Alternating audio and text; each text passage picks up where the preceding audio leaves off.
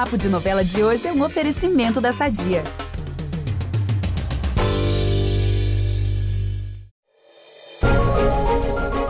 Oi, gente, tudo bem? Eu sou Ícaro Martins e tenho muitos spoilers sobre os próximos capítulos de Pantanal. Mas antes, uma novidade quentíssima. O podcast Novela das Nove mudou de nome e agora se chama Papo de Novela. E eu vou continuar entrando aqui todos os dias, de segunda a sábado, adiantando várias emoções da nossa amada Novela das Nove. Então, bora começar?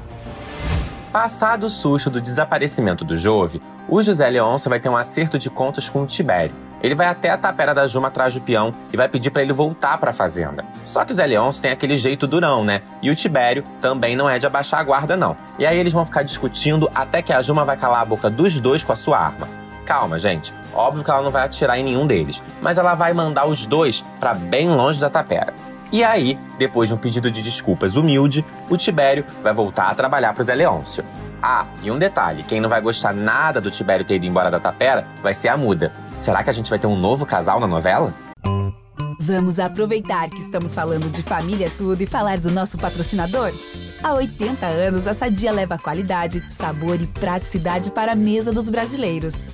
Sabia que o presunto mais vendido do Brasil é da Sadia? Assim como os outros produtos da marca, ele é muito gostoso e combina com vários momentos do nosso dia, do omelete no café da manhã até a saladinha no almoço. Seja qual for o dia, seu dia pede sadia. Essa história do Jove ter sido curado de uma picada de cobra pelo velho do Rio vai deixar o Zé Leôncio encafifado. Ele vai sondar o Tibério para saber mais informações, mas o peão vai aconselhar o patrão a esquecer o assunto. Até parece que ele não conhece o José Leôncio, né? o fazendeiro decide ir atrás do velho do rio porque tá intrigado, porque sente alguma coisa familiar. O que será, né? O Jove tá apaixonado pela Juma, mas a Guta tá em cima marcando território. Sentindo que vai levar um fora dele, ela vai apelar para os seus dramas familiares e vai contar como descobriu que o pai tem em outra família. E, gente, a história é pesada mesmo, né? Ela conheceu um cara numa festa, eles ficaram no maior amasso, e quando estavam na entrada do motel, ela descobriu que eles eram irmãos tenso, né? Aí fica difícil mesmo terminar. E o Jove acaba cedendo e os dois vão pra cama de novo. E o velho do Rio vai falar umas boas verdades pra Juma. Ele não vai gostar nada de saber que ela mandou o Jove embora da tapera e vai dizer o que todo mundo já sabe: que ela fez isso porque tem medo do que tá sentindo.